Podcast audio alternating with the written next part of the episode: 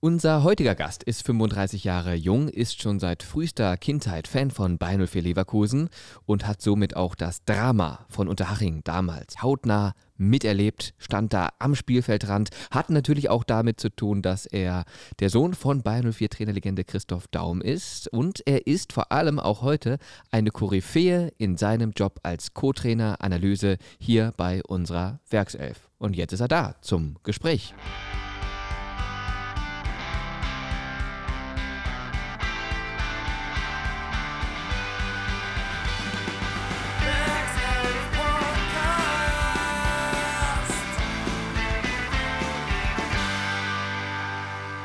Der Werkself Podcast. Heute mit Marcel Daum. Hallo Marcel. Hallo. Ja, wie geht's dir so kurz vorm Saisonendspurt? Nur noch äh, drei Spiele auf der Uhr. Die Saison war lang, anstrengend, intensiv, viele englische Wochen. Ich könnte mir vorstellen, da ist man auch so ein bisschen ausgelaugt jetzt kurz vorm Ende, oder? Ja, ähm, das hat meistens zwei Seiten. Ähm, der Stress, der häuft sich am Ende natürlich, weil ja die, die Plätze verteilt werden. Das, ist, das gehört zum Sport dazu. Das macht dann auf der einen Seite natürlich auch Spaß. Andererseits, ähm, situationsbedingt, ähm, waren die letzten zwei Jahre mit wenig Urlaub und äh, plus Familie etc., da geht es ja nicht nur mir so, sehr anstrengend. Ähm, von dem her, ja, es ist pure Freude, sage ich mal, weil du siehst dann über die ganze Zeit, was hast du getan und am Ende wirst du dann hoffentlich auch ja, mit einem fünften Platz, vielleicht noch mit einem vierten Platz belohnt. Das muss am Ende dann die Mannschaft regeln. Das muss die Mannschaft regeln. Genau deswegen schauen wir gleich mal so ein bisschen aufs Sportliche in dieser Saison oder auch generell, was deine Karriere betrifft. Du hast schon viel erlebt in der Fußball-Bundesliga, nicht nur bei Bayern 04 Leverkusen, aber eben auch. Ähm, kommen wir aber ganz kurz auf dein Privatleben zu sprechen in Corona-Zeiten. Das Thema bleibt ja nicht aus. Du hast gerade gesagt, das äh, beschäftigt dich, deine Familie natürlich auch jetzt schon äh, lange und äh, du hast ja auch doppelten Stress. Auf, jeden, auf, eine, auf der einen Seite den Corona-Stress, auf der anderen Seite den Stress mit zwei kleinen Kindern, zweieinhalb und fünfeinhalb, ne? Ja, richtig. Ja gut, das habe ich nicht exklusiv, ne? da haben wir eben schon drüber gesprochen. Das ja, ich ist, zum Beispiel habe keine Kinder. ja, aber ähm, das ist ein Spagat für, für alle Eltern, unabhängig jetzt vom, vom Beruf im Fußball. Ähm, ja, das ist immer ein Hin und Her, das ist ein Improvisieren. Man möchte der Familie und den Kindern gerecht werden und irgendwo auch auf der Arbeit äh, ja, maximal performen. Und ähm, ja, ich denke, man kriegt das schon immer alles irgendwie hin. Ähm, mal besser, mal schlechter und ähm, ja, also das ist, ist, ist halt heutzutage so und es wird ja auch wieder besser werden. Wir brauchen jetzt nicht alles äh, schwarz malen. Es gibt ja auch immer noch äh, positive Seiten in vielen schwierigeren Situationen. Ähm, und ich denke, wir haben das Beste bisher daraus gemacht. Also sowohl, sowohl privat als auch, ähm, ja, ich sage jetzt mal im Berufsleben. Ich glaube, wir konnten auch mit den Konzepten, die wir gefahren haben, oder ich hoffe mal, auch dem einen oder anderen da ein Vorbild sein. Mhm. Auch in anderen Sportarten, vielleicht auch in anderen Branchen. Wie genau schaut das aus? Also jetzt zum Beispiel dein Alltag, ähm, jetzt zwischen Familie und Job, wie regelst du das alles? Äh, macht die Frau da viel im Privaten und du dann mehr bei Bayern 04 oder wie wechselt ihr euch da ab? Wie funktioniert das? Naja, also ich versuche auch ein ganz normales Familienleben äh, zu haben. Das heißt, äh, ich mache die Kinder morgens äh, fertig, fahre die dann in die Kita und dann den zweiten Teil des Tages, sage ich mal, den übernimmt dann meistens äh, meine Frau. Aber ich versuche auch so viel es geht, weil ich natürlich auch von meiner eigenen ähm, ja, äh, Jugend oder wie ich aufgewachsen bin her, meinen Vater jetzt nicht immer so oft gesehen habe und ich versuche das, ähm, ja, wie soll ich das sagen, besser zu machen, vielleicht noch intensiver zu gestalten. Das gelingt äh, einem ja auch nicht immer dann so gut. Aber ähm, dadurch, dass ich die Jungs morgens halt schon, schon in die Kita fahre, ist schon mal ein kleiner Teil dazu äh, beigetragen, sag ich mal. Okay, ja, dann sprechen wir natürlich nachher nochmal so ein bisschen ausführlicher auch über deine private Situation. Wollen dich ja kennenlernen im Zuge des Podcasts, ganz klar, aber sprechen natürlich auch über deinen Job bei Bay04. Du bist Co-Trainer Analyse. Das ist jetzt erstmal die offizielle Jobbeschreibung. Was bedeutet das? Ähm, wie kann man sich das Ganze vorstellen? Erklär doch gerne mal dein Berufsbild. Ja, genau. Also wichtig ist ja, dass man, dass man jedem ähm, Job einen Titel gibt und der nennt sich jetzt nun mal so. Andere nennen das auch äh, Analyst, Chefanalyst, wie auch immer. Am Ende ist es immer eine Teamleistung. Von dem her ist, glaube ich, der, der Titel gar nicht so entscheidend, weil erfolgreich ist man ja im Sport sowieso nie alleine. Ja, ähm, den Job kurz zusammenzufassen ist natürlich äh, relativ äh, schwierig. Du bist immer so, so ein Bindeglied ähm, zwischen äh, Trainer, Trainerteam und Mannschaft. Ähm, ist natürlich von Vorteil, wenn du schon äh, ein paar Jährchen Erfahrung hast, weil ähm, davon lebt man natürlich auch im Fußball unheimlich, in, in schwierigen äh, Situationen hier und da dann auch Input zu liefern ähm, oder in guten Situationen vielleicht Dinge noch zu verstärken. Aber so im Grunde genommen, wenn man das zusammenfassen möchte, was diesen, ja, diesen Titel, diesen Beruf ausmacht, ist, dass du so ein, wie gesagt, ein Bindeglied, ein Berater in, in beide Richtungen irgendwo bist. Mhm, okay. Gerade in puncto Zahlen, Daten, Fakten, ne? Beispielsweise, ja. Beispielsweise, okay, das ist nämlich das, was ich da so ein bisschen herausgelesen habe, als ich mich vorbereitet habe, dass es bei dir eben extrem viel um Zahlen, Daten, Fakten geht, ähm, weil du ja führst die Mannschaft jetzt nicht auf dem Feld, wie es der Trainer macht oder vielleicht auch der Co-Trainer im Training dann vermehrt, sondern du lieferst praktisch wichtige Facts, mit denen ja, die Trainerkollegen dann arbeiten können. Ne? Ja, genau. Also heutzutage wird ja in jedem Bereich der Gesellschaft viel mit Daten äh, gearbeitet, sei es in der Wirtschaft oder äh, mittlerweile auch im Sport jetzt seit vielen Jahren, ja mehr als seit mehr als zehn Jahren vielleicht jetzt. Am Ende ist es so, dass, dass alles, was wir tun, unabhängig davon, ob das jetzt mit Daten, Fakten, Zahlen ist, es muss alles irgendwie eine Relevanz zur Praxis haben. Und ich glaube, das ist auch die, die Stärke, die wir bei Bayern 04 haben.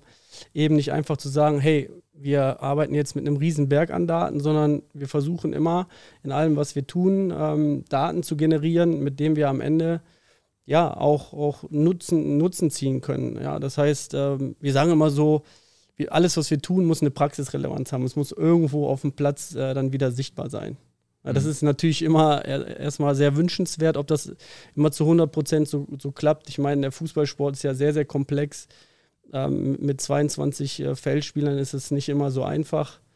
Ähm, aber ich denke, dass wir das schon ganz gut machen in unserem Bereich bei Bayern 04. Und wie schaut deine Tätig dann, Tätigkeit dann konkret aus? Also zum Beispiel, nehmen wir mal so einen ganz normalen Wochentag, ihr habt eine Trainingseinheit. Wie bist du da involviert?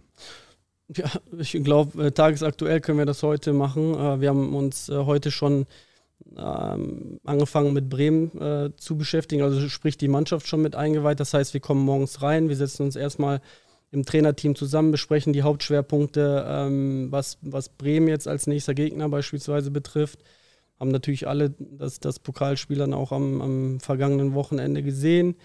Und die Hauptschwerpunkte, die wir uns dann im Trainerteam zusammen rausgepickt haben, die habe ich dann der Mannschaft heute Morgen zusammen mit äh, Hannes Wolf vorgestellt. Also ich glaube, das ist ein sehr aktuelles Beispiel dann. Und so zieht sich dann auch die Woche fort.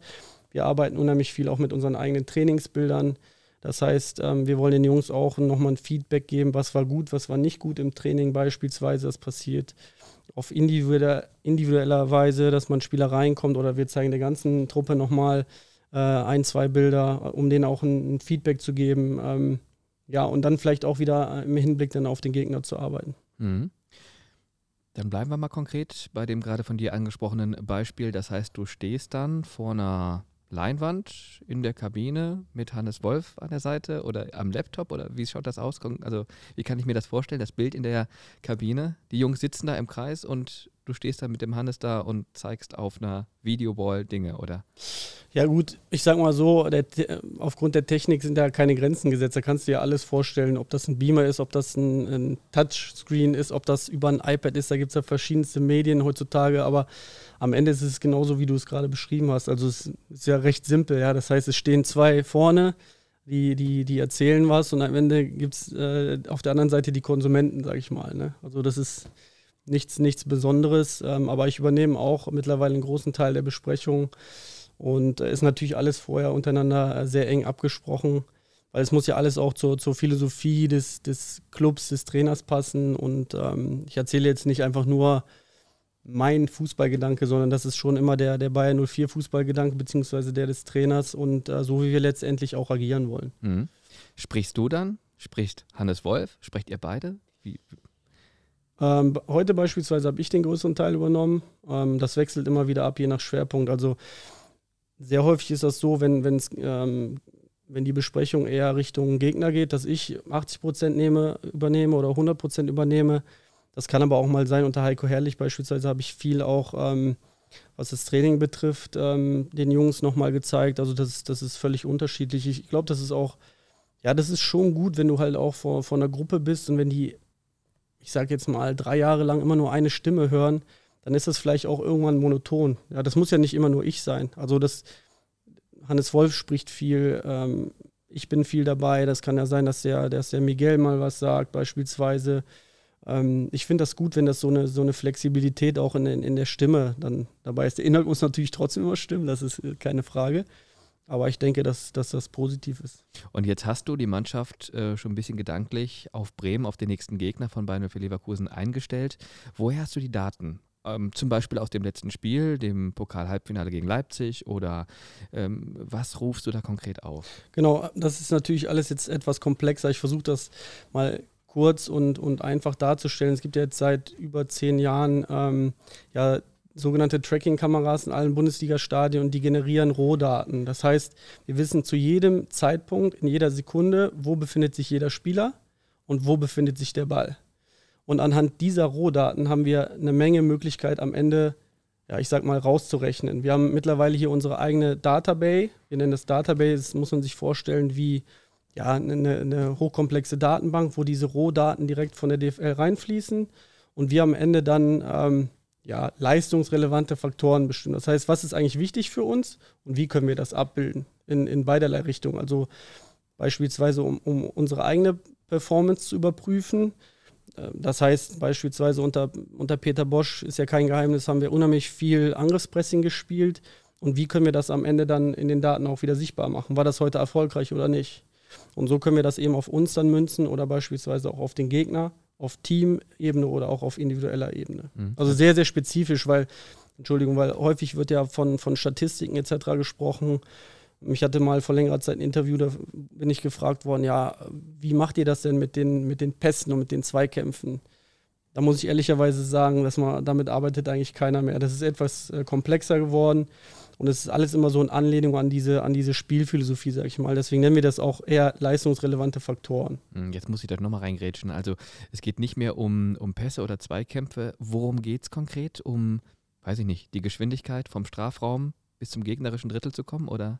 Ja, beispielsweise auch. Also es sind natürlich viele Themen. Fußball ist ja ein Sport, der sich äh, extrem auf Raum und Zeit bezieht und diese zwei Faktoren, die, die, die finden eigentlich in jedem äh, KPI, wie wir das nennen, wie das auch in der Wirtschaft bekannt ist, statt. Ne? Also es geht immer darum, ähm, ja, Räume zu erkennen, beziehungsweise das auch durch Zeitwerte dann messbar zu machen. Ich meine, wir sind, ist ja auch kein Geheimnis, wir sind mit die beste Kontermannschaft, die beste Umschaltmannschaft, so sagen wir das eigentlich, der Bundesliga der letzten zwei, drei Jahre. Du hast natürlich immer wieder Dortmund mit dabei, vielleicht auch mal Leipzig. Ähm, und du kannst natürlich über die Faktoren, die wir da ähm, berechnen, ganz klar Situationen herausfiltern, wo du sagst, okay, ähm, weil ein guter Umschaltmoment ist, endet ja nicht immer gleichzeitig in einem Tor, sondern wir wollen ja auch die Situation bestimmen oder sehen, wo das ja eben nicht in einem Tor gemünzt ist. Und ich habe ja jetzt nicht die Zeit, ähm, alle unsere Spiele dann komplett durchzugucken und durchzukodieren äh, über 2000 Situationen. Daher benutzen wir dann beispielsweise dann ähm, unsere Database, um diese Sachen dann herauszurechnen. Mhm, das also, heißt, ja, zum Beispiel ist es dann auch so, dass du ähm, den Jungs Wege aufzeigst, wie sie zum Beispiel gegen eine tiefstehende Mannschaft Räume erarbeiten und nutzen können. Ich glaube, das ist am Ende die Aufgabe des Trainers. Also wir können viele Dinge aufbereiten und natürlich ist es auch wichtig zu wissen, welche Idee verfolgt der Trainer. Aber man muss natürlich vorsichtig sein. Ähm, die Daten sind das eine, ähm, die, die, Umsetzung ähm, ist das andere. Und da ist natürlich der alles entscheidende Mann der Trainer. Ja, wir sind, sage ich mal, häufig in unserer Rolle auch zusammen mit dem Simon Lagmann oder dem Fabian Petschke ähm, als Datenanalyst. Wir sind, ähm, ich sage immer so, wir sind Trainer oder Trainerteam-Berater. Ne? Und das aus vielerlei Hinsicht. Am Ende muss natürlich der Trainer entscheiden, gar keine Frage, ist der wichtigste Mann zusammen mit der Mannschaft und wir versuchen zu helfen. Mhm. Ja, man, man, wichtig ist, dass du auch deine Rolle kennst. Also um Gottes Willen, weil du hast eben gesagt, Co-Trainer-Analyse, ja, ähm, aber du hast auch deine Grenzen, ganz klar. Du kannst vielleicht auch mal hier und da ein bisschen kritischer sein. Am Ende ist natürlich der Trainer der wichtigste Mann. Mhm. Logisch. Aber du hast ja nochmal einen ganz anderen Blick auf den Fußball als ja, viele andere Fußballkonsumenten, die privat zu Fußball schauen. Du bist ja da wirklich analytisch unterwegs und ähm, nimmst das Spiel anhand von Zahlen, Daten, Fakten auch so ein Stück weit auseinander. Wenn du jetzt merkst, was ein Trainer mit deinen Informationen, die du ihm gibst oder, oder ja, zur Verfügung stellst, was er daraus macht und die Mannschaft entsprechend darauf einstellt. Hast du da nicht auch manchmal so ein Bauchgefühl, wo du sagst so, ah, das hätte ich jetzt anders gemacht. Sagst dann aber nichts, weil es eben die Rolle des Trainers ist, was ja auch menschlich wäre. Ja, eben. Das ist ja genau das, das Wichtige an diesem Beruf. Das heißt, du musst so gut es geht unterstützen und du musst dich dann auch in den, vielleicht in einem oder anderen Moment vielleicht auch mal zurücknehmen, weil ich glaube, auch du oder jeder, der hier sitzt, der hat auch sein, seine eigene Erfahrung und seine Gedanken vom Fußball.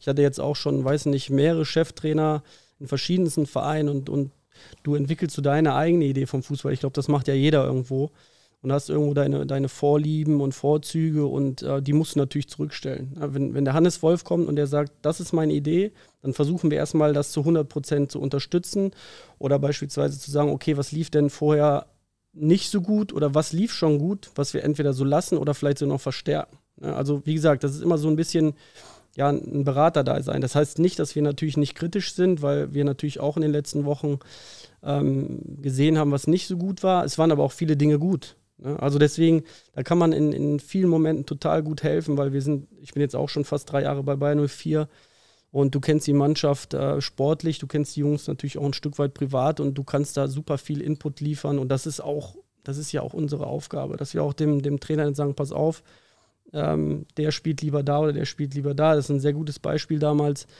als der Peter Bosch neu gekommen ist, da hatten wir hier ein wunderbares Spiel gegen die Bayern, als wir 3-1 am Ende gewonnen haben, haben wir 1-0 zurückgelegen und da war die Diskussion auf der Bank unten, ähm, was machen wir mit Kevin Volland? Und den haben wir dann nachher auf den linken Flügel gestellt. Und das war dem Peter ähm, damals und dem Peter Bosch und dem Henry Grüßen gar nicht so bewusst, dass der Kevin Volland schon sehr häufig links auf dem Flügel gespielt hat, weil er natürlich da auch sehr, sehr gut mit nach hinten verteidigt hat. Und wenn die Bayern dann einen doppelten Flügel haben, einem, ich weiß nicht mehr, wer das war, mit einem Davis, äh, vielleicht Koman, ich kann mich nicht genau erinnern. Jedenfalls, Kevin Volland war dann von, von unserer Seite her der Vorschlag, mit ihm den Flügel eben zu schließen. Weil das dem Trainer zu dem Zeitpunkt noch nicht so bewusst war. Der war jetzt gerade, weiß nicht, drei Wochen da oder was.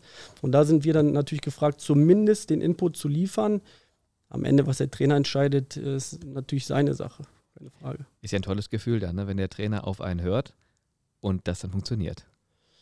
Ja gut, äh, was heißt auf einen hört? Am Ende muss er die, er muss die Entscheidung natürlich tragen. Oder ne? den Rat annimmt. Ja, genau. Ähm, aber trotzdem, ich bin nichtsdestotrotz immer vorsichtig. Also im Fußball ähm, es ist nicht immer alles planbar. Ne? Es gehört auch immer so ein, ein, Quäntchen Glück mit dazu. Man nimmt sich natürlich immer viel vor. Es gibt ja immer dieses äh, berühmte Wort Matchplan. Das ist auch total in Ordnung. Die, die Idee, wir haben ja auch eine ganz klare Idee. Und man sieht die natürlich nicht immer. Oder ich sag mal so, vielleicht sieht der Laie die auch nicht immer das ist, ist nicht auch immer so alles so einfach. Man, man stellt sich das immer so vor, beispielsweise du hast einen, einen, jungen Trainer da und der hat eine super Idee mit einem System und dann klappt das die erste Viertelstunde, aber dann stellt sich der Gegner ja auch wieder darauf ein. Die Bundesliga ist wirklich knüppelhart in, in vielerlei Hinsicht. Ich denke, das beste Beispiel ist, ist Union Berlin. Ähm, ja, also es gibt wenig äh, schlechte Trainer oder schlechte Vereine in der Liga, die sind alle super fit. Und man muss versuchen, vielleicht ein Quäntchen schneller zu sein ähm, oder noch fitter zu sein, wie auch immer. Mhm. Das heißt, nicht nur Plan A und B, sondern am besten noch C, D, E haben und äh, sich auf diverse Situationen einstellen können, im Kopf flexibel bleiben, gedankenschnell bleiben, dass man einfach dem Gegner einen Ticken voraus ist, der ja auch alles über Fußball weiß. Ja, ja, genau. Ähm, am, am, Ende ist es auch so, ich versuche mal so ein bisschen, äh, was ich, was ich auch im Studium gelernt habe, so ein bisschen auch so den, den Vergleich zur Wirtschaft zu ziehen. Und ich denke, dass es im Sport auch wichtig ist, ähm, so eine gewisse Szenarioplanung auch zu machen. Und das ist auch nichts Neues. Das heißt, wir beschäftigen uns natürlich auch im Vorhinein damit, was ist, wenn, wenn, wenn die Struktur nicht funktioniert, müssen wir dann eher dahin umstellen ähm, was ist der erste Wechsel, was ist der zweite Wechsel, was könnte der dritte sein. Wir müssen natürlich auch jetzt in Corona-Zeiten immer, immer rechnen und aufpassen, dass du da keine Fehler machst, weil du hast ja 3 plus 1 Wechsel ähm, durch, die, durch den Halbzeitwechsel. Und du guckst natürlich auch immer, wie viele Wechsel hat beispielsweise der Gegner noch offen. Also gibt es viele, viele äh, Themen, die im Vorhinein schon besprochen werden, die vielleicht sogar nach fünf Minuten erledigt sein können oder nach fünf Minuten schon eintreffen. Also das ist, äh, das ist sehr, sehr spannend, äh, aber du musst auch wirklich, und ich glaube, das ist auch eine der Kernaufgaben dieses Jobs hier, du musst, du musst deutlich mehr wissen als der Trainer. Also beispielsweise auf den Gegner ausgerichtet. Das ist, das ist ganz entscheidend, was ich in den letzten ähm, 13, 14 Jahren gelernt habe. Das heißt nicht immer, dass, dass, dass das besser ist oder dass, dass du ähm, ja, eine bessere Meinung haben musst von allem, aber du musst auf jeden Fall mehr Informationen haben als der Trainer. Mhm. Musst du zumindest versuchen, weil es gibt auch viele Trainer, die sind super fit auch da. Ja, kann ich mir vorstellen, dass Hannes Wolf zum Beispiel sehr fit ist. Ja. Ist ja nicht ja. umsonst auch Experte bei ähm, ja, verschiedenen Medien gewesen, weil er eben diese Expertise da auch hat. Ähm, Super spannend finde ich das. Jetzt giltst du ja als einer der besten Chefanalysten der Bundesliga. Das sagt man so, das wird überall geschrieben, gesendet und so weiter und so fort. Da kannst du dich gar nicht gegen wehren. Die Frage an dich ist nur, wie konkret bist du das geworden? Ja, davon halte ich nichts. Einer der Besten oder der Beste. Am Ende versuche ich meinen Job zu machen. Ich bin super motiviert, wenn ich morgens reinkomme. Ich versuche äh, alles über, über Fußball zu wissen und ich glaube, den Anspruch muss auch jeder an sich haben. Äh, branchenunabhängig, denke ich mal. Und äh, der Beste, ich denke, das ist überhaupt nicht messbar. Ne? Dann formuliere ich es anders. Was macht dich aus? Ja, das musst du andere fragen. Also, ich, wie gesagt, ich, ich komme jeden Morgen rein, ich bin absolut motiviert, ich versuche immer zu helfen und äh, positiv zu sein und ähm, ja, unabhängig davon, natürlich musst du auch inhaltlich was auf dem Kasten haben. Ich glaube, das ist in jedem Beruf so. Wenn du das nicht hast, dann, dann wird es am Ende auch nach hinten heraus schwierig, ja. Und, und du, ja, was ich mir auch so ein bisschen auf die Fahne gesetzt habe, du, wir versuchen uns alle weiterzuentwickeln. Und Bayern 04 ist ein super moderner und innovativer Verein. Und ich glaube, was wir in den letzten drei Jahren in unserem äh, Team zusammen äh, geschaffen haben, auch in puncto Digitalisierung der Kabine unten, ich glaube, das sucht teilweise seinesgleichen, was wir da teilweise für, für Riesensprünge gemacht haben. Das heißt, die Jungs haben beispielsweise unten die Möglichkeit, sich über verschiedene äh, Screens und Systeme schon vorab Informationen über den Gegner zu holen, über sich selbst zu holen. Ähm, da gibt es viele, viele Sachen, die ich jetzt erwähnen könnte. Also wir haben einen Riesensprung gemacht und das ist auch unser Anspruch. Das muss unser Anspruch sein, dass wir ja in Deutschland, vielleicht sogar in Europa, da unter den Top-Vereinen sind, ähm, auch wenn ich weiß, dass das natürlich nicht immer messbar ist. Mhm. Ja, aber man gewickelt, entwickelt ja so ein gewisses Gefühl dafür, wie sind wir aufgestellt gegenüber der Konkurrenz. Ne? Also das ist ja dann schon irgendwie etwas, was man spürt und merkt, hey, da sind wir auf einem richtig guten Weg. Ja, ich sag mal so, ähm, ich kann jetzt nicht in jeden Verein reingucken, aber die Resonanz, die wir bekommen, ich habe auch ähm, regelmäßig äh, Vorträge bei verschiedensten Dienstleistern ähm, oder, weiß nicht, vor einem Jahr hatte ich einen Vortrag bei der Seattle Sounders Analytics Conference und da kriegst du schon gutes Feedback, ja, was, was wir hier geschaffen haben im, im sportlichen Bereich und drumherum, das ist schon, äh, das ist schon sehr, sehr gut. Mhm. Aber das heißt nicht, dass wir am Ende sind, das ist immer ein Prozess. 3,6 Millionen Datenpunkte werden pro Bundesligaspiel, muss man sich mal vorstellen, durch diese von dir gerade schon erwähnten Tracking-Kameras erhoben. Wie genau wertest du die aus und wie filterst du diese Fakten, sodass am Ende nur noch das wirklich Relevante für Spieler und Trainer übrig bleibt? Genau, also diese Zahl, die hört sich erstmal äh, viel extremer an, als sie, als sie tatsächlich ist. Das war das, was ich eingangs schon sagte. Die, diese Datenpunkte, die werden durch diese Tracking-Kameras erhoben. Und ähm, die messen, wie gesagt, nichts anderes als, wo ist der Spieler und wo ist der Ball in X- und Y-Koordinate. Daher kommt auch das Wort dann Datenpunkte am Ende zustande. Und ähm, ja, so massiv das ist, am Ende, ich sag mal so, vereinfacht gesagt, ist das, ist das eine, eine Excel-Liste mit X- und Y-Koordinaten und wir müssen dann halt gucken, dass wir daraus, ähm, ähm, ich wiederhole mich, die leistungsrelevanten Faktoren daraus berechnen. Ne? Was könnten leistungsrelevante Faktoren sein? Wenn du mal so ein paar nennen kannst?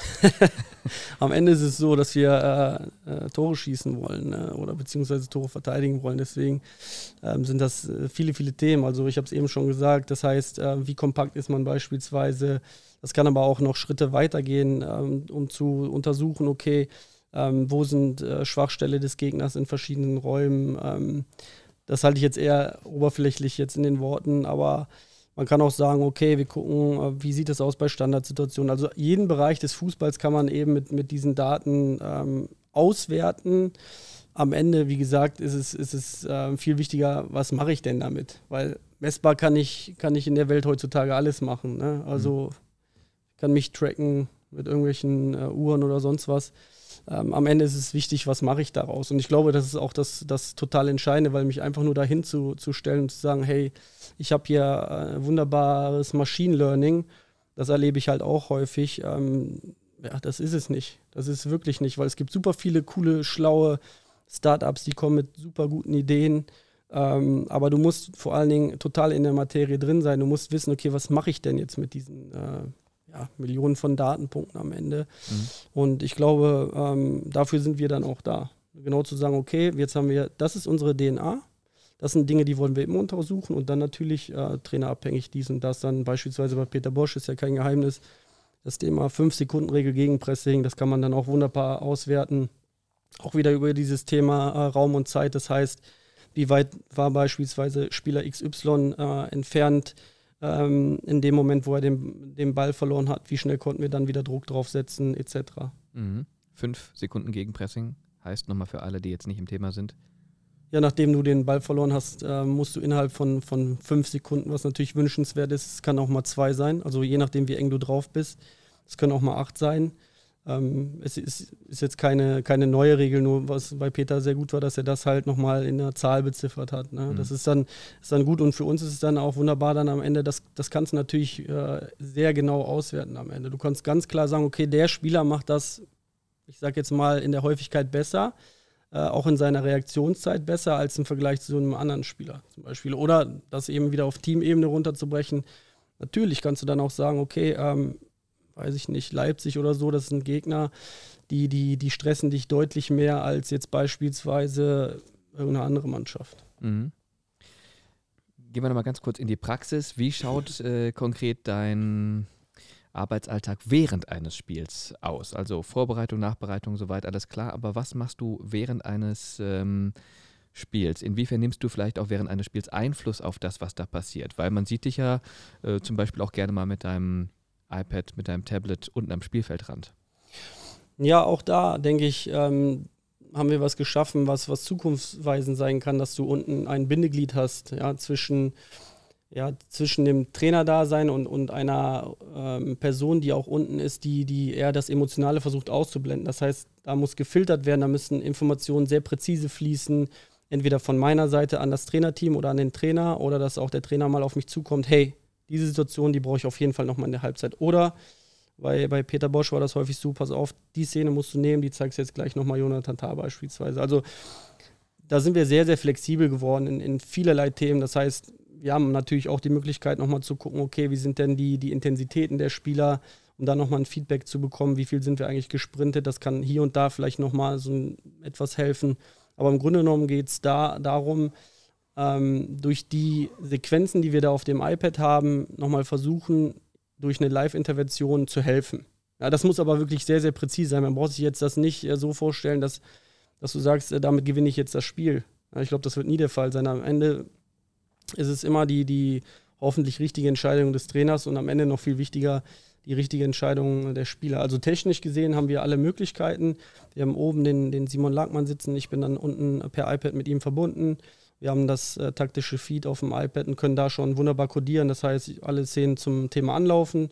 Dann kommt der Hannes Wolf in der 42. Minute zu mir, sagt, ich brauche nochmal die drei wichtigsten Anlaufszenen. Dann gucken wir uns die in der Halbzeit an und zeigen dir dann beispielsweise eine, vielleicht zwei nochmal in der Halbzeit, je nachdem, ähm, wie, wie wichtig das war. Zum Beispiel in Hoffenheim haben wir eine Anlaufszene nochmal rausgesucht gehabt, ähm, wo wir es nicht ganz so gut gemacht haben, aber ich denke, insgesamt haben wir da trotzdem gut verteidigt. Also man kann das in vielerlei Situationen nutzen, da kann ich jetzt viele Beispiele nennen. Mhm.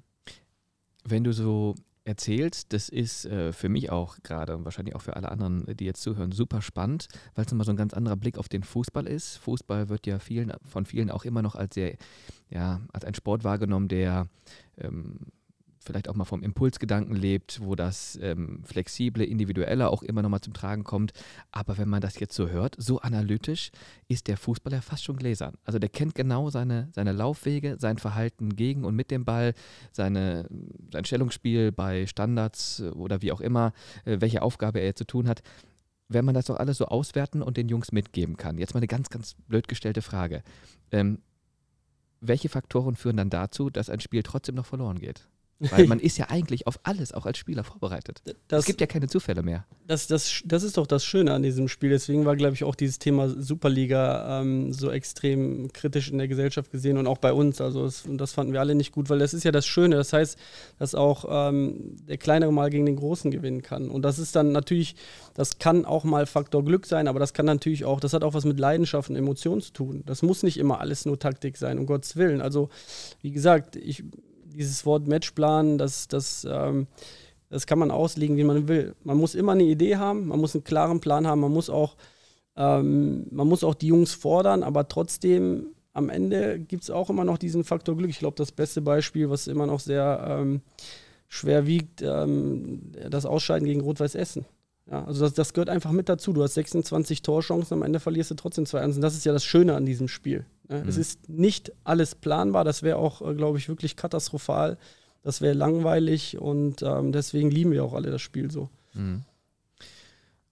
Ja, das heißt, der Faktor Mensch ist am Ende der entscheidende, weil der vielleicht auch mal Fehler macht, die man vielleicht nicht berechnen kann oder ähm, ja, gerade wenn es um den Torabschluss geht. Ich glaube, du kannst bis zum Tor das Spiel ganz gut erklären, aber die Intuition vor dem Tor dann entsprechend richtig zu handeln, die brauchen Stürmer einfach, die kann man ihm ja schwer am Tablet beibringen. Ja, genau. Also es gibt ja ähm, wunderbar, vielleicht der eine oder andere Zuhörer, der, der kennt das äh, mittlerweile auch ein Stück weit, dieses Expected Goals Modell, also ein Torchancen-Wahrscheinlichkeitsmodell. Und da konnten wir beispielsweise bei uns ja auch in der Hinrunde schon sehen, dass das ein oder andere Tor, was ich glaube in den ersten acht Spieltagen gefallen ist, ähm, hätte eigentlich gar nicht fallen dürfen. Ja, laut äh, mathematischem äh, Algorithmus.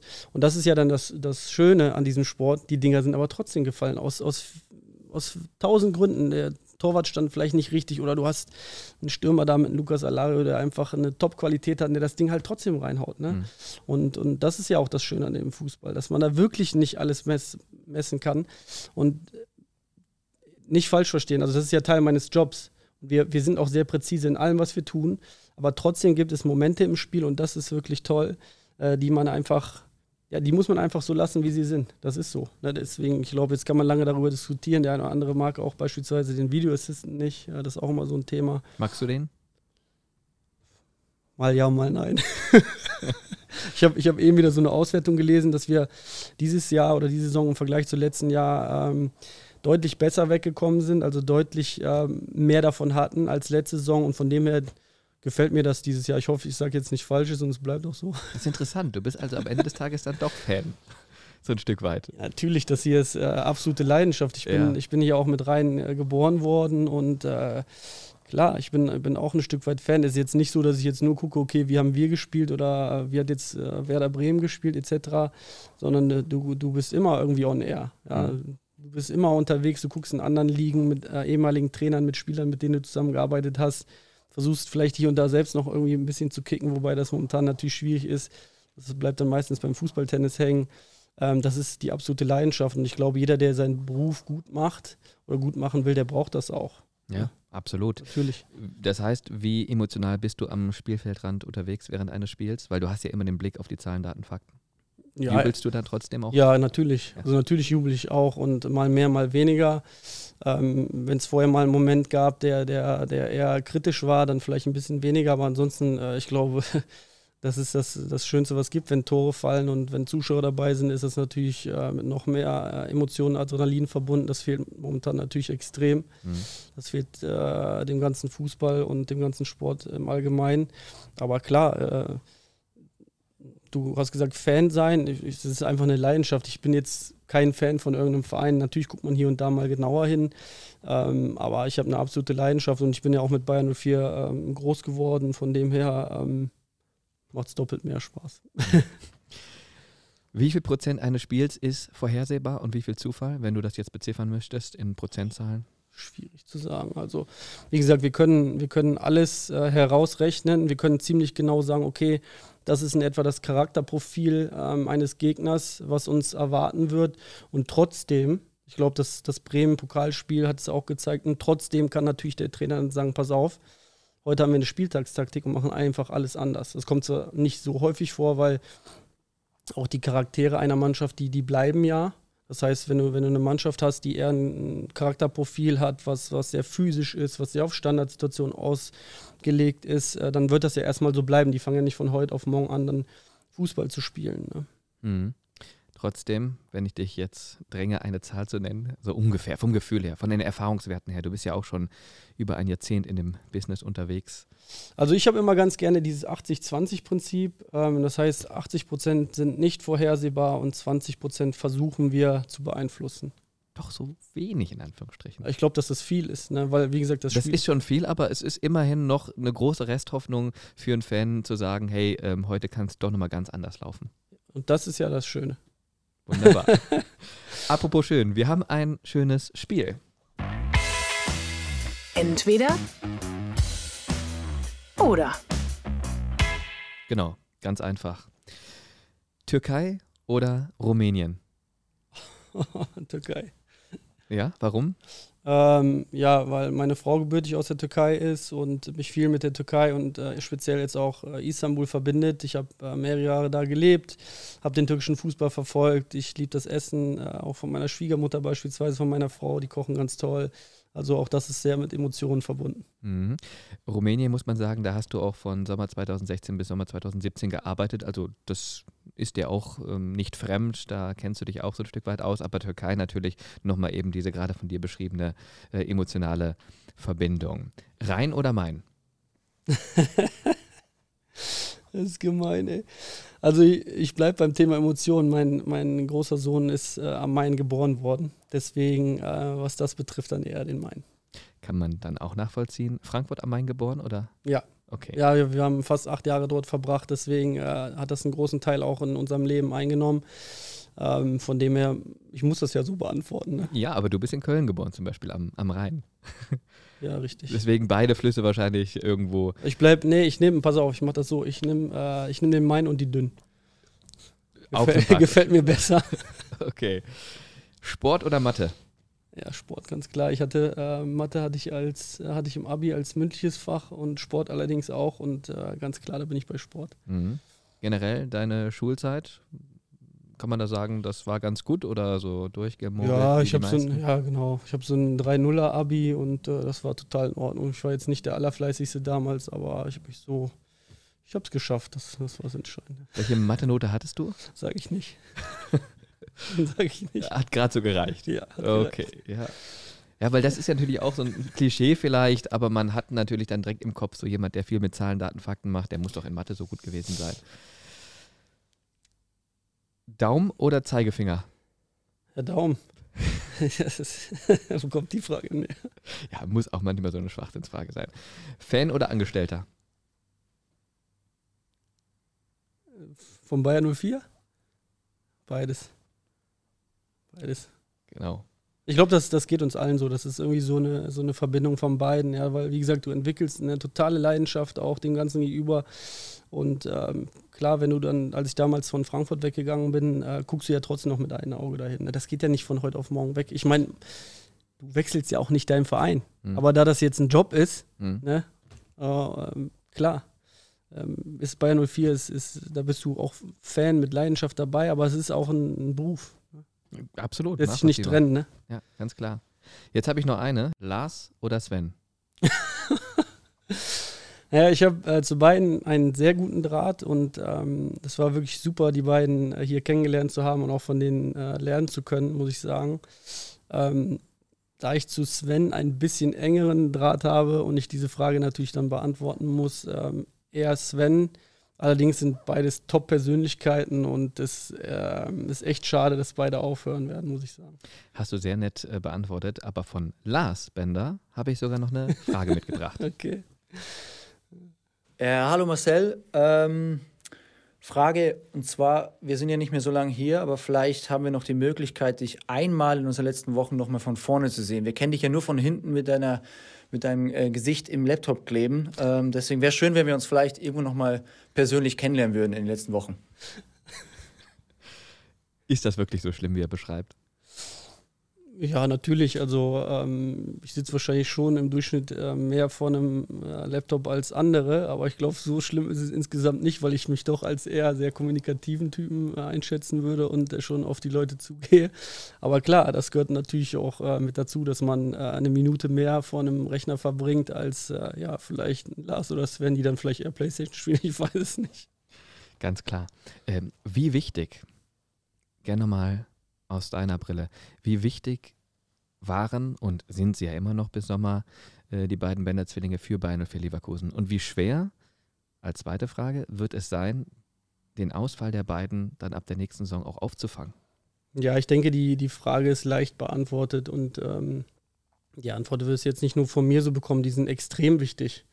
Ja, du brauchst in, in, in jeder Gruppe brauchst du, brauchst du absolute Leader und Führungspersönlichkeiten. Das habe ich auch schon vorher in anderen Mannschaften erlebt. Ähm, beispielsweise, ja, ich erzähle vielleicht ein bisschen viel von Frankfurt, aber wir hatten da Kevin Prince Boateng, der hat die äh, Mannschaft im Griff gehabt und so ist das hier halt auch. Du brauchst diese Lieder mit, mit Lars und Sven. Ähm, weiß nicht, ob das von außen immer so, so wahrgenommen werden kann, wie wichtig das ist. Gerade wenn du eine sehr junge Mannschaft hast, äh, das, das kann Gold wert sein. Und ob die spielen oder nicht, ist nicht immer so entscheidend. Wichtig ist, dass sie um die Mannschaft herum sind, dass die in der Kabine sind, dass die auch ja, helfen den Jungs, gerade den jungen Kerlen, sich weiterzuentwickeln. Ja, beispielsweise in Flo Würz, was kann der nicht alles von denen lernen? Ja, also das ist total wichtig für uns und die werden uns, um die zweite Frage dann zu beantworten, die werden uns extrem fehlen. Ne? Ich habe äh, letztens irgendeine Doku von, von Liverpool gesehen, da hat Jürgen Klopp äh, sich äh, ja, schon fast bedankt bei ein, zwei Spielern, Henderson und bei, bei Milner, wo er gesagt hat, ey, ich bin dankbar, dass die beiden Jungs da sind. Da, da habe ich als Trainer weniger zu tun. Die haben die Kabine im Griff. Und so ist es hier dann auch irgendwo. Ne? Dass, wenn du Lars und Sven Bender hier hast mit der Erfahrung, Sven hat schon äh, den einen oder anderen Titel gewonnen, äh, da kannst du nur von lernen. Ne? Nicht nur die, die Spieler, sondern auch wir. 100 Prozent. Wie bekommt man das aufgefangen?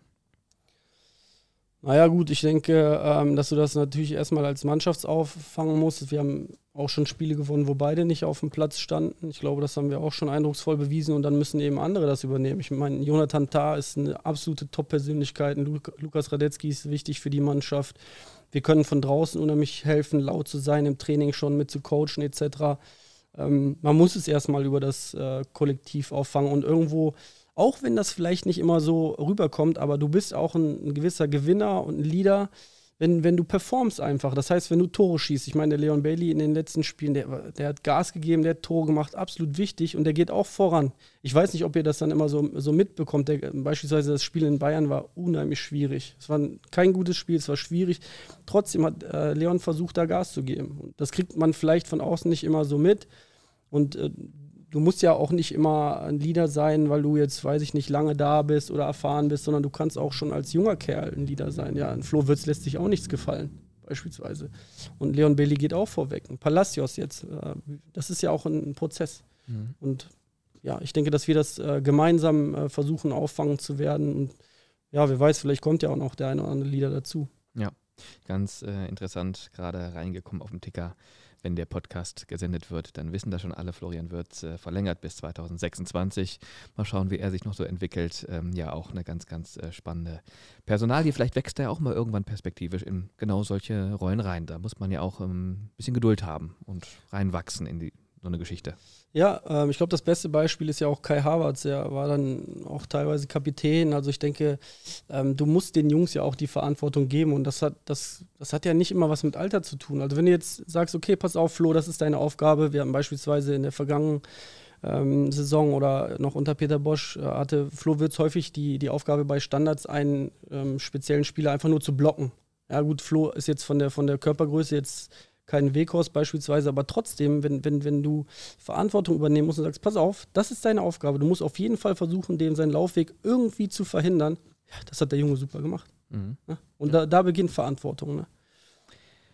Schauen wir nochmal konkret auf deine Karriere. Die hat begonnen als Chefanalytiker bei Fenerbahce Istanbul im Juli 2009, auch schon zwölf Jahre her. Ähm, dein Vater Christoph war damals dort Trainer. Wie waren deine ersten Tage im neuen Job? Ja, ich habe ich hab ja schon viel früher angefangen. Ich habe neben des Jobs äh, schon angefangen, ähm, beim FC Köln zu arbeiten, im, im Scouting-Labor. Und da habe ich eigentlich meine ersten Erfahrungen gesammelt und bin dann später in diesen praktischen äh, Bereich dann mit reingeschwommen das Wichtigste, ähm, was ich vielleicht jungen Kollegen mitgeben kann äh, in diesem Job, ist, dass du, dass du dich erstmal lernst, hier zu bewegen. Ja, das ist ein sehr sensibles, fragiles Be Gebilde teilweise. Das heißt, wie gehe ich mit Spielern um? Ähm, verhalte ich mich eher extrovertiert, eher introvertiert? Ähm, wie gehe ich mit sensiblen Informationen um? Ich glaube, das ist erstmal das Wichtigste. Dass du natürlich irgendwo fachlich gut sein musst, das ist keine Frage. Aber das waren so die ersten Schritte, die ersten Begegnungen, die ich gemacht habe. Damals beispielsweise, ich saß im Mannschaftsbus äh, in der Türkei, saß ich neben Roberto Carlos. Also kaum zu glauben, wirklich. Und dann, mhm. dann lernst du die Typen dann natürlich dann auch äh, ein Stück weit privat kennen, wenn er neben dir sitzt äh, im Bus. Und dann kannst du natürlich in so kurzer Zeit äh, unheimlich viel aufsaugen und so viel davon lernen. Das war echt eine gute das waren gute erste Lehrjahre, muss ich sagen. Und ähm, diese Erfahrung, äh, die nimmst du natürlich mit. Also ich glaube, ich kann super viele Geschichten erzählen über die letzten Jahre.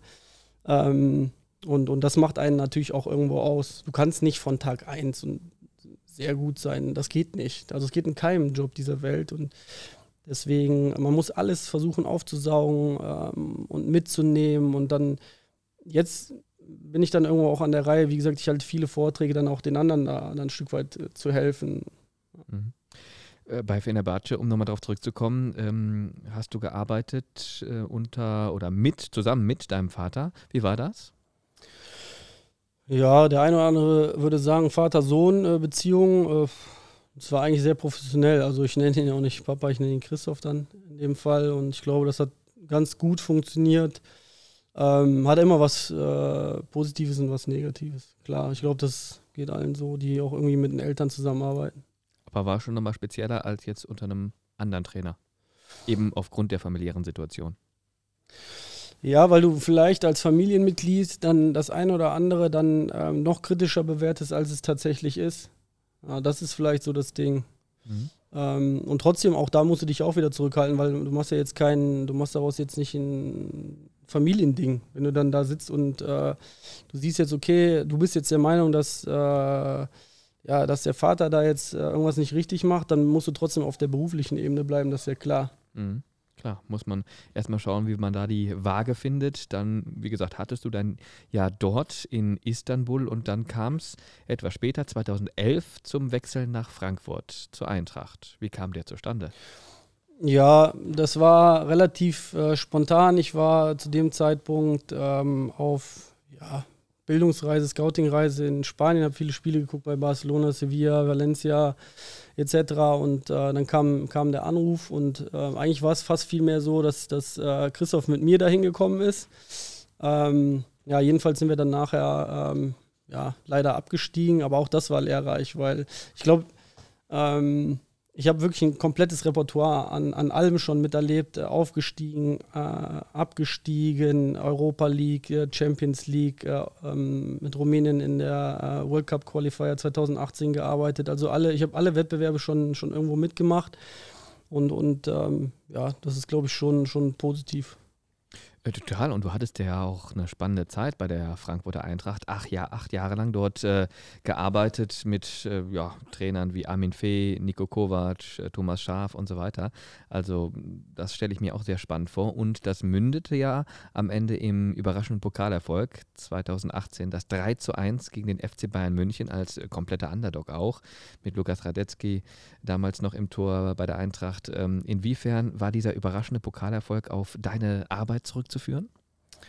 Auch das ist wieder nicht messbar, aber ich denke, dass wir uns sehr, sehr akribisch darauf vorbereitet haben. Ich glaube, das würde jetzt wahrscheinlich jeder äh, sagen, der jetzt hier sitzt, aber mit, mit Nico Kovac, auch ehemaliger Bayern 04-Spieler, ähm, wir haben versucht, alles rauszupressen, was ging. Und klar, da bin ich auch wieder bei dem Thema. Wir haben uns wirklich herausragend vorge äh, vorbereitet am Ende dann auch während des Spiels das System umgestellt, auch da wieder diese Szenarioplanung mit dabei gehabt. Und trotzdem gegen diese Top-Mannschaft, was Bayern nun mal da war, wir hatten ein bisschen Glück, dass nicht der Welttorhüter im Tor stand, es war Sven Ulreich im Tor auch ein klasse Torwart, das hat vielleicht auch uns ein ähm, paar Prozentpunkte gebracht. Und am Ende, ich weiß nicht, wem das noch präsent ist, hatten wir unheimlich viel Glück bei der Schiedsrichterentscheidung durch Zweier, der dann am Ende ähm, glücklicherweise nicht den Elfmeter für Bayern gegeben, gegeben hat und im Gegenzug haben wir das 3-1 erzielt. Mhm. Also das war eine super Zeit, muss ich sagen. Ähm, wir haben alles dafür getan, das Ding zu holen. Wir waren auch total überzeugt davon. Ne? Also es beginnt ja auch immer damit, äh, jeder, der, der Sport treibt, es beginnt immer damit, dass man, dass man überzeugt ist, dass man das Ding holt. Und wir sind da durchs Hotel in Berlin gelaufen und haben gesagt, es gibt gar keinen anderen Sieger. Mhm. Es gibt keinen anderen Sieger. Es war die totale Überzeugung. Das muss, das muss der Trainer, das muss das Trainerteam vorleben. Und am Ende wirklich, hat gebrannt in der Kabine, bevor wir rausgegangen sind. Ja, das mhm. ist, das war schon äh, besonders. Da kann man auch viel von lernen. Ja, das ist ja dann nochmal was anderes, ob man sich das jetzt nur sagt, es gibt keinen anderen Sieger, oder ob man das richtig spürt, fühlt und dann auch auf den Platz transportiert. Ähm, was für Komponenten muss es geben, damit du das dann auch lebst? Naja. Weil du bist natürlich um das nochmal ganz klar zu sagen, der absolute Mega-Underdog, das weiß ja auch jeder, gegen Bayern München, gegen äh, eine der weltbesten Mannschaften äh, zu gewinnen, das dann wirklich zu fühlen und zu transportieren, das, boah, da muss erstmal was passieren im Kopf. Ja, du hast diese eine Chance und die musst du ähm, unbedingt nutzen, in, in jederlei Hinsicht. Das geht, das geht mit den Basics los, das heißt, du musst kratzen, beißen, vielleicht auch mal hier und da etwas über die Grenzen gehen. Nicht so, dass sich ein gegnerischer Spieler verletzt, nein, aber du musst einfach alles reinwerfen und damit beginnt das. Es ist ja, glaube ich, jedem klar, dass wir äh, die Bayern nicht äh, rein spielerisch schlagen, wie das vielleicht mal mit Leverkusen möglich ist. Die haben ja viel mehr Qualität, als wir das damals da hatten, aber wir haben sie, wir haben sie absolut aufgefressen, wenn man das so salopp sagen kann. Wir haben, wir haben wirklich versucht, in jedem Moment alles reinzuwerfen und vor allen Dingen, das ist das alles Entscheidende, ähm, wir haben das über, über eine Woche lang aufgebaut. Also du musst das wirklich aufbauen. Das heißt, du fängst erstmal langsam damit an. Das kann sein, dass du vielleicht einfach mal in die Kabine ein, Pokalreplika hinstellst. Du sagst, Männer, pass auf, den können wir uns eine Woche ähm, abholen. Nimm den schon mal in die Hand. Äh, was wiegt der eigentlich? Wie ist das Gefühl, äh, wenn wir das Ding wirklich am Ende äh, auf unsere Seite ziehen, das Teil vielleicht sogar in, in die Höhe zu stemmen. Also da gibt es verschiedene Möglichkeiten. Du musst das wirklich peu à peu aufbauen, sodass wenn du dann in der Kabine bist zum An Anstoß hin, dass du da alles rauslässt. Und ich glaube, das haben, haben wir da auch geschafft. Habt ihr geschafft, eben dadurch, dass es gebrannt hat in der Kabine, hast du gerade gesagt, fand ich ganz interessant. Wo war der Unterschied zum Pokalfinale im vergangenen Jahr, als Leverkusen gegen die Bayern spielte? Hat es da weniger gebrannt in der Kabine? Ja, das ist schwierig zu sagen. Also erstmal sind das zwei komplett unterschiedliche Mannschaften. Wir haben in Frankfurt damals rein vom Einsatz gelebt, sage ich mal. Ähm, und hier, wir sind eine Mannschaft, wir, wir sind absolut in der Lage, äh, Top-Fußball zu spielen. Ich glaube, wir haben oft genug in den letzten Jahren auch die Bayern geschlagen.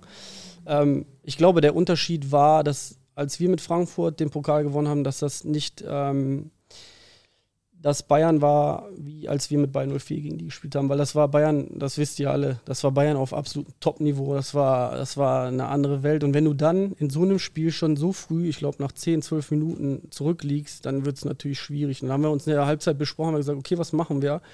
Weil die Herangehensweise war erstmal, ich sag mal, ähm, eher etwas tiefer zu stehen, etwas passiver zu sein, ähm, sie machen zu lassen und über Konter zu kommen, was nicht so gut funktioniert hat, wenn wir ehrlich sind.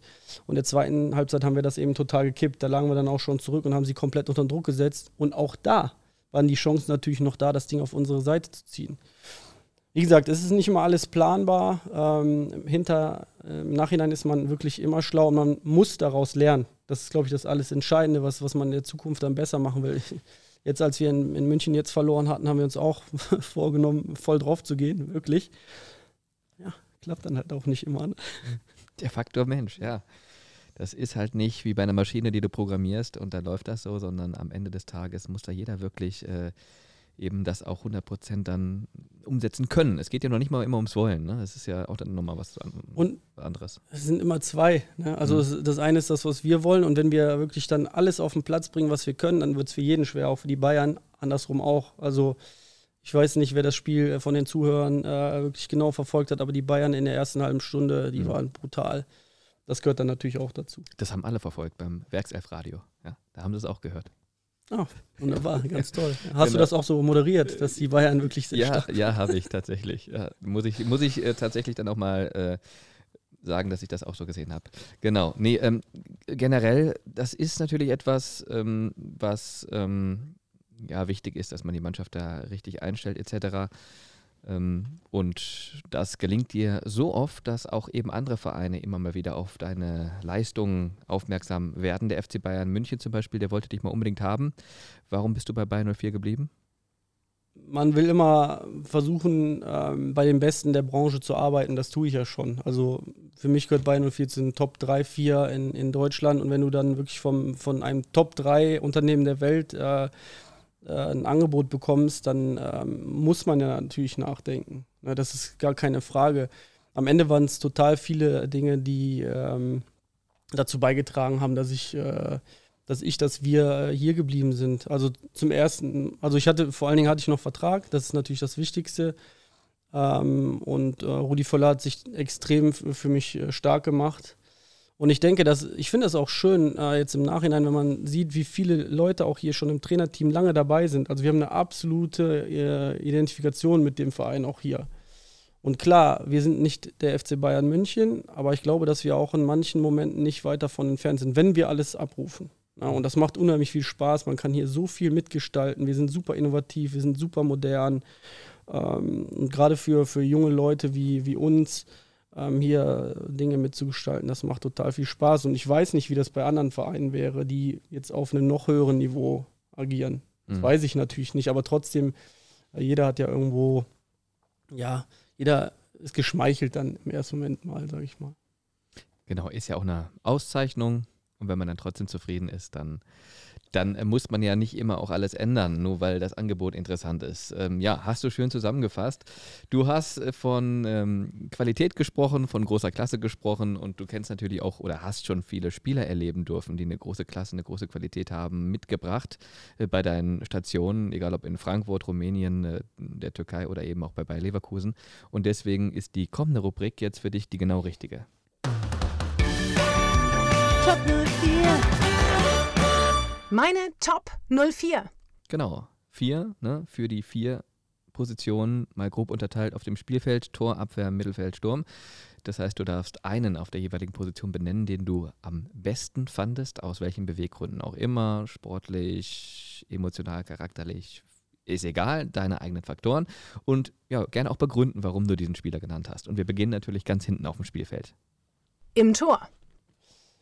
Naja gut, ähm, wenn man schon länger dabei ist, dann kann man da auch mehrere Namen nennen. Ich würde jetzt äh, aufgrund alter Verbundenheit und auch aufgrund des Pokalsiegs äh, Lukas wählen, weil Lukas äh, viele Dinge mit sich bringt. Also er ist eine Top-Persönlichkeit, er ist ein äh, toller Mensch, auch äh, neben dem Platz. Dass er ein super Torwart ist, hat er, glaube ich, mehrfach unter Beweis gestellt, gehört auch zu den Top-Torhütern der Bundesliga mit der finnischen Nationalmannschaft schon viel erreicht. Und von dem her, ähm, ja, wähle ich an dieser Stelle ganz klar ähm, Lukas Radetzky.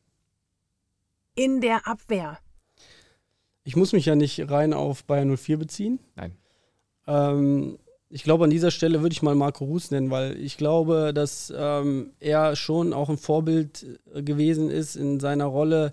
Er hat eine schwere Krankheit hinter sich gelassen und hat trotzdem äh, noch äh, alles für, für den Verein damals in Frankfurt gegeben und äh, war in der Hinsicht dann ein Riesenvorbild für mich auch, ähm, eben so etwas zu überwinden und ähm, ja, wieder zurückzukommen und zu zeigen, dass man nach einer schweren Krankheit halt ähm, doch wieder ins Leben zurückkommen kann. Im Mittelfeld. Ähm, ja, im Mittelfeld. Also da muss man natürlich differenzieren. Ist es dann das innere Mittelfeld oder sind das dann die Flügel gemeint, also respektive vielleicht schon Außenstürmer? Ähm, da habe ich mit vielen äh, tollen Jungs zusammengearbeitet. Ähm, wir haben hier auch so viel, so viel Klasse und Qualität und äh, ja, wenn ich mich jetzt da auf einen festlegen äh, muss, dann ist es natürlich total schwierig. Aber ich sage jetzt beispielsweise mal äh, Charles Arangis, weil er ein absoluter Kämpfer auch ist. Ähm, der ein herausragendes Passspiel hat. Also es gibt ja auch mal so diese Feinheiten, wenn man sagt, okay, ich scoute jetzt einen Spieler oder ich beobachte einen Spieler, dann sind das häufig so diese, diese Kleinigkeiten, auf die der Laie vielleicht gar nicht achtet. Also sprich, du wirst jetzt angespielt und der erste Kontakt springt schon hoch. Und wenn du sagst, ich will was lernen, als, als, als Sechser beispielsweise, bist ein junger Sechser, dann guckst du dir genau bei, bei ihm halt was ab. Ja, bei dem verspringt kein Ball. Mhm. beispielsweise. Im Sturm. Ja, Im Sturm kann ich auch unheimlich viele Namen nennen. Also, wie gesagt, ich bin als kleiner Junge ja hier schon, schon rumgelaufen. Ich war immer ein Riesenfan von Ulf Kirsten beispielsweise. Also, ähm, Klasse hatte viele Poster von, von, von ihm bei mir zu Hause auch hängen. Ähm, Stefan Kiesling natürlich immer verfolgt. Das sind alles Vorbilder für uns, ähm, wie man eben mit, mit jahrelanger harter Arbeit da auch an, an, der, an der Spitze bleiben kann. Ne?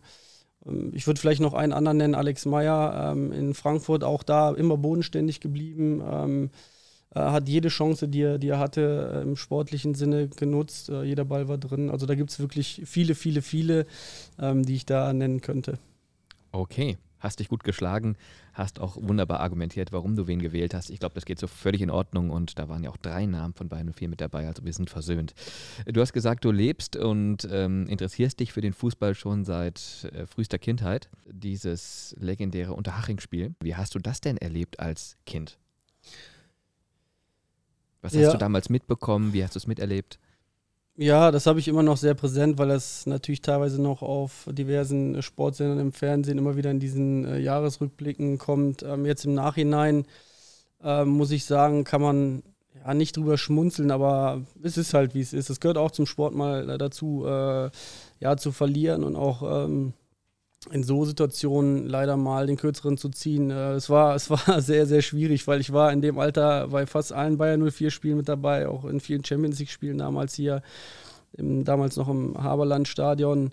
Ähm, ja, also um die Geschichte wirklich mal so plakativ zu erzählen, wir sind als, als Familie mit dem Flieger mit dabei gewesen. Ich war kleiner Junge und äh, alle haben mir über den Kopf gestreichelt, ah, mach dir keine Sorgen, wir machen das schon. Das war wirklich so, Zitate noch im Kopf und äh, du bist dann, äh, ja, du bist jetzt auch nicht ganz so blöd, du hast auch viel Fußball geguckt und weißt ja, da kann schon mal was, was schief gehen. Ähm, und dann bist du da im Flieger drin und, und alle sind positiv und äh, ja, am Ende dann sitzt du da auf der Tribüne und ich weiß noch genau, wie dann äh, das, das 2-0 dann am Ende fällt und äh, am Boden zerstört gewesen, dann noch auf dem Platz gerannt. Die Bilder kennt vielleicht der eine oder andere, wie ich dann da mit dem, mit dem Lorenz Günther Kössner, damals als Trainer von, von Unterhaching, dann auf dem Platz zusammenstand. Das war eine sehr skurrile Situation, weil er ja auch vom Christoph Lange Co-Trainer war. Also es war schon, schon nicht ganz so einfach. Ja, Heutzutage kriege ich das Bild äh, auch häufiger mal äh, bei WhatsApp oder so zugeschickt. Hier schon mal, was ich gefunden habe. Es gehört zur Vita von, von uns allen irgendwo mit dazu. Äh, das gehört zur Geschichte von Bayern 04 mit dazu, auch wenn wir es natürlich äh, anders hätte, äh, hätten gestalten wollen. Man muss es so nehmen, wie es ist. Und ähm, ja, vielleicht werden wir es in der Zukunft mal besser machen. Ja, auf jeden Fall, du warst super nah dran und ähm, hast da vor allem eben auch Bayern 04 als Fan äh, erlebt und gespürt, als ja, knapp zehnjähriger Junge, ganz klar. Also total emotionales Erlebnis. Ich glaube, das äh, werden auch die Bayern 04-Fans dann nochmal so wahrnehmen, wenn dann ähm, auf unseren Kanälen der Rückblick läuft, 20 Jahre danach. Ähm, generell wie bist du so als privater Typ drauf, wenn du jetzt zum Beispiel mal einen Tag frei hast? Wie gestaltest du das und was machst du sonst so, Hobbys etc.? Jetzt plauder mal so ein bisschen aus dem Nähkästchen, dass wir dich da auch nochmal kennenlernen dürfen.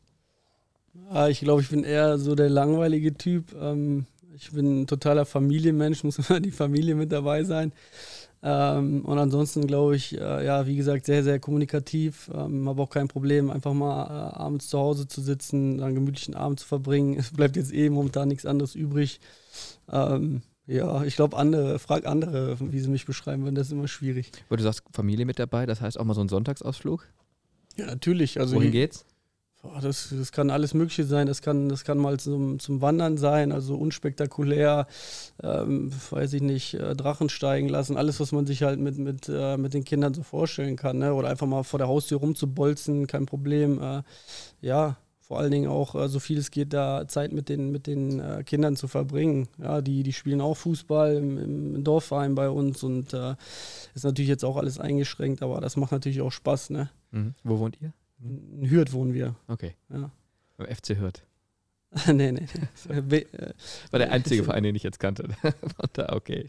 Ja, also Familienmensch, der ähm, privat dann weniger analytisch unterwegs ist?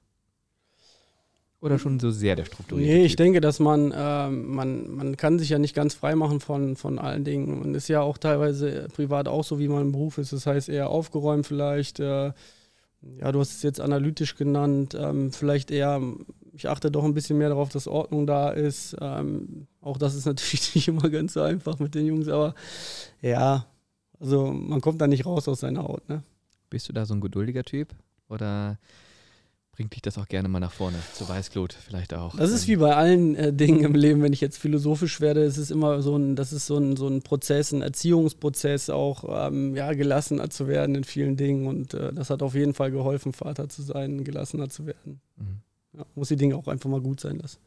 Weil du gerade philosophisch sagtest, äh, was ist dir für dein Leben wichtig? Naja, also ich denke, dass wir, dass wir alle ähm, eine gemeinsame Zukunft haben. Also erstmal familiär natürlich, man muss erstmal auch auf sich gucken, aber dass, dass, dass sich äh, ja die Situation, wie sie jetzt gerade ist, ähm, sehr schnell äh, verbessert. Ja. Ich denke, dass wir natürlich äh, teilweise privilegiert sind im Fußball. Wir tun auch unheimlich viel dafür, aber ich glaube, jeder sollte sich auch vornehmen, auch der Gesellschaft hier und da was zurückzugeben, dass nicht nur deine persönliche Zukunft sich entwickelt, sondern dass du auch ähm, ja, an jeder Stelle, wo du halt auch helfen kannst, äh, dich versuchst mit einzubringen, was wir auch ähm, äh, privat äh, versuchen. Mhm. In, inwiefern? Ja, meine Mutter ist schon seit vielen Jahren ehrenamtlich tätig und äh, da unterstützen wir sie, äh, wo wir können. Und wir haben da beispielsweise hier mal eine wunderschöne Aktion gestartet, zusammen mit dem Martin Kowalski, unserem Zeugwart. Ich habe über die letzten, äh, ja, oder über, über, mein ganzes Fußballleben unheimlich viele Trikots ähm, gesammelt. Äh, viele selbst, ähm, ein paar sind auch von Christoph dazugekommen. Es waren am Ende über 300 Stück, die haben wir dann ähm, versteigert, beziehungsweise der Martin hat die versteigert über zwei Jahre lang. Und das Geld haben wir dann eben auch karika karikativen Zwecken zur Verfügung gestellt. Damals halt ähm, meiner Mutter, weil die ja auch da tätig ist. Und ich glaube, da muss man immer für, für äh, aufmerksam sein, dass man auch ja, versucht zu helfen, wo man nur kann. Gerade jetzt in den Zeiten, ich sehe das ja auch bei uns, das ist nicht immer so einfach für, für den einen oder anderen. Und äh, wir müssen positiv da in die Zukunft schauen. Mhm. Sehr schön gesagt, tolle Aktion. Ähm, du hebst auch immer wieder hervor, wie wichtig dir das äh, Familienleben ist. Hast am Anfang des Podcasts auch erwähnt, dass das äh, bei dir nicht immer so ideal war, weil du äh, eben durch den Fußball vielleicht jetzt nicht so das klassische Familienleben hattest. Das möchtest du jetzt so ein bisschen anders auch deinen Kindern vorleben. Ähm, da nochmal nachgefragt, war es für dich oder ist es, aber vor allem war es für dich eine Belastung, einen so berühmten Vater zu haben? Ja, das ist ein Lernprozess, ne? weil du stehst schon in vielen Momenten total im Fokus. Also beispielsweise, du bist auf irgendwelchen Veranstaltungen und dann wirst du da äh, hin und her gereicht und hier, du bist der Sohn von. Da stehst du natürlich schon irgendwo im Fokus und du entwickelst dich dann irgendwann oder du entwickelst dann irgendwann deine eigene Persönlichkeit und vielleicht ist dann auch erstmal ein Abwehrmechanismus mit dabei, wo du sagst, nee, ich will das jetzt nicht. Du musst halt erstmal lernen, damit umzugehen. Und heutzutage ähm, bin ich da total gelassen. Also ich glaube, Du merkst das vielleicht auch, wie ich darüber rede. In vielen Momenten ist es Christoph, äh, zu Hause ist dann auch mal Papa. Also von dem her, das, das ist ein Lernprozess äh, für, für, für alle, die einen Elternteil haben, was äh, vielleicht mehr im Fokus steht als bei anderen. Mhm. Weil er stand natürlich, ja, vielleicht auch mehr im Fokus als so manch anderer berühmter Trainer. Ähm, Im Oktober 2000 zum Beispiel, da warst du 14 Jahre jung, da kam es ja zur Kokainaffäre und das zog dann auch so eine mediale Schlammschlacht nach sich. Ähm, das endete dann darin, dass auch ähm, die Familie von Leverkusen nach Istanbul zog oder zumindest er trainertechnisch von Bayern 04 nach Istanbul. Inwiefern hat dich das damals belastet als, ich wiederhole das nochmal, 14-Jähriger? Ja, ich glaube, das ist ähm, schön, dass du das äh, so ansprichst, weil, ähm, wie gesagt, damals hätte mich das, also hat mich das gestört, weil du weißt ja gar nicht als Kind mit sowas umzugehen. Heutzutage ist es für mich kein Problem mehr, darüber zu reden. Und ich glaube, dass man da vielleicht sogar viel mehr darüber reden sollte, jetzt auch äh, ja, in anderen Teilen der Gesellschaft. Ich würd, es wird auch so oft angesprochen, damals diese Tragödie mit Robert Enke etc. Es gibt so viele Themen, äh, die man einfach immer wieder äh, erzählen muss. Äh, das Thema Rassismus etc. Das sind so wichtige Themen, die müssen immer wieder, die müssen einfach äh, erzählt werden, weil ähm, anders können wir auch nicht daraus lernen. Ne, also ich habe auch äh, super viel daraus äh, gelernt. Was hätte mir das gebracht, wenn ich jetzt gesagt habe, äh, ich muss jetzt die Augen davor zumachen. Das war total, das war eine total schwierige Zeit damals, weil du musst dir vorstellen, ich bin als Kind mit dem Fahrrad zur Schule gefahren, damals in Hürth, und dann hast du da den, den Zeitungskasten und dann ist das da die Schlagzeile. Davon mal abgesehen, ob da immer alles gestimmt hat, das ist ja, ist ja aber ist jetzt irrelevant. Aber ähm, daraus kann man auch viel lernen im Nachhinein. Also heutzutage bin ich damit total gelassen. Wichtig ist, dass jeder, der mal einen Fehler macht, äh, den sich auch eingesteht und äh, das danach natürlich besser macht, egal mhm. wer. Aber in, inwiefern hast du daraus gelernt und ähm, war das schon auch so, dass du dann irgendwann mal keine Lust mehr hattest, zur Schule zu fahren, weil das nee, so groß war? Nee, ich bin damals, ähm, ich glaube, das ist jetzt äh, sehr, sehr äh, detailliert, aber damals bin ich äh, in der Schule super aufgenommen worden vom, vom Schuldirektor, der hat dann direkt gesagt, weil äh, hier pass auf, da ist äh, was vorgefallen, hat ja auch jeder mitgekriegt, jetzt lass den mal in Ruhe. Ähm, aber ihr wisst auch, wie das ist, gerade bei, bei Jugendlichen und so, da wird hier und da wird mal gehänselt, aber das ist jetzt nicht im großen Maße erfolgt. Also man muss halt einfach lernen, damit umzugehen in positiven Momenten und auch in schwierigen Momenten und äh, das versuche ich natürlich auch weiter zu vermitteln. Ja, mhm. also nicht nur jetzt meinen Jungs, sondern auch äh, allen anderen, die vielleicht noch nicht so Erfahrungen damit äh, gemacht haben. Aber beispielsweise, wenn ich jetzt auch mal hier irgendwie prominent oder sowas im Fernsehen sehe und ich sehe da teilweise wieder auch ähm, ja, Familienangehörige im Fokus äh, stehen, die vielleicht im ersten Moment gar nichts damit zu tun haben, wo irgendjemand was Gutes oder Schlechtes gemacht hat von den Eltern, dann kann ich das natürlich schon. Äh, kann das schon nachempfinden und ich sehe das total differenziert. Also ich gucke dann auch natürlich mal dahinter, weil eins ist auch klar, ähm, es wird häufiger viel äh, extremer dargestellt, als es äh, vielleicht in der Wahrheit ist. Ne? Daher kommt ja das Sprichwort, nichts wird so heiß gegessen, bis gekocht wird. ja, wie auch immer, ja. ja. Das heißt, ähm, daraus gelernt hast du vor allem damit umzugehen und vielleicht auch ähm, ja, reflektierter Sachen zu betrachten.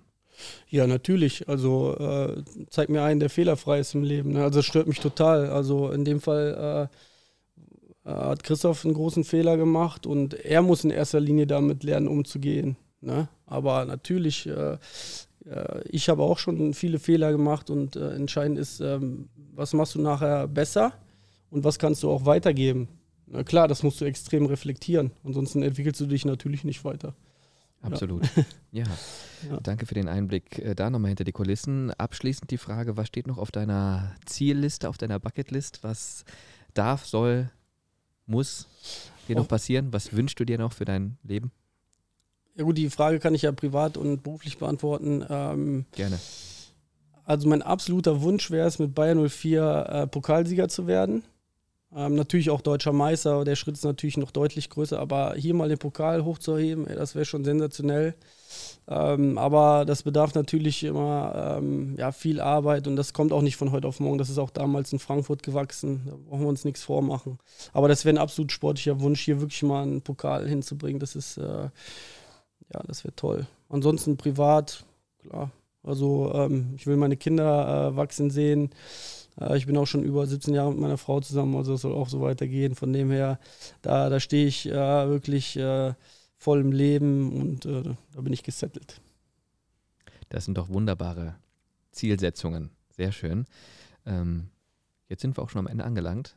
Deswegen die entscheidende Frage: Kam dir der Podcast lang oder kurz vor? Nö, es hat Spaß gemacht. Also jetzt ähm, kam mir nicht lange vor, nein. Siehste? Jetzt muss ich das mal kurz aufklären. Vor dem Podcast haben wir darüber gesprochen, dass die Werkself-Podcast folgen, und das kann ich auch absolut nachvollziehen, absolut oder, oder manchmal auch mal so ein Stück weit länger gehen. Ähm, aber dem Gesprächsgast selber kommt das oftmals gar nicht so viel vor. Und ich habe jetzt hier auf meinen drei, vier Zetteln, was sind das? Ja, drei, vier Zettel, habe ich jetzt auch noch eine Menge mehr Fragen stehen. Die lasse ich aber weg, weil ich finde, wir haben schon extrem viel gelernt, über dich erfahren, so ein bisschen hinter die Kulissen gucken können, deinen Job verstanden, vielleicht ein bisschen mehr auch über den Fußball gelernt, dich privat kennengelernt. Also es war eigentlich alles dabei, aber glaub mir, wir könnten jetzt noch eine Stunde weitermachen. Das erspare ich dir aber und allen Zuhörern. Aber deswegen muss man da manchmal so ein bisschen länger zuhören und ähm, es ist, glaube ich, trotzdem am Ende des Tages sehr interessant. So, vielen Dank, Marcel. Wir machen es wie immer. Ich darf jetzt noch erwähnen, dass wir in zwei Wochen den nächsten Gast dann hier haben beim Werkself Podcast. Darauf auch gerne schon mal freuen, ähm, liebe Werkself Podcast-Hörerinnen und Hörer. Und dem Gast, in dem Fall dir, gebührt das letzte Wort an alle Podcast-Hörer. Ja, liebe Bayern 04-Fans, ich hoffe, dass wir in Zukunft, wie ich es eben schon gesagt habe, mal zusammen einen Titel feiern können. Am liebsten in naher Zukunft, aber wir werden alles dafür tun, das äh, ja, umzusetzen.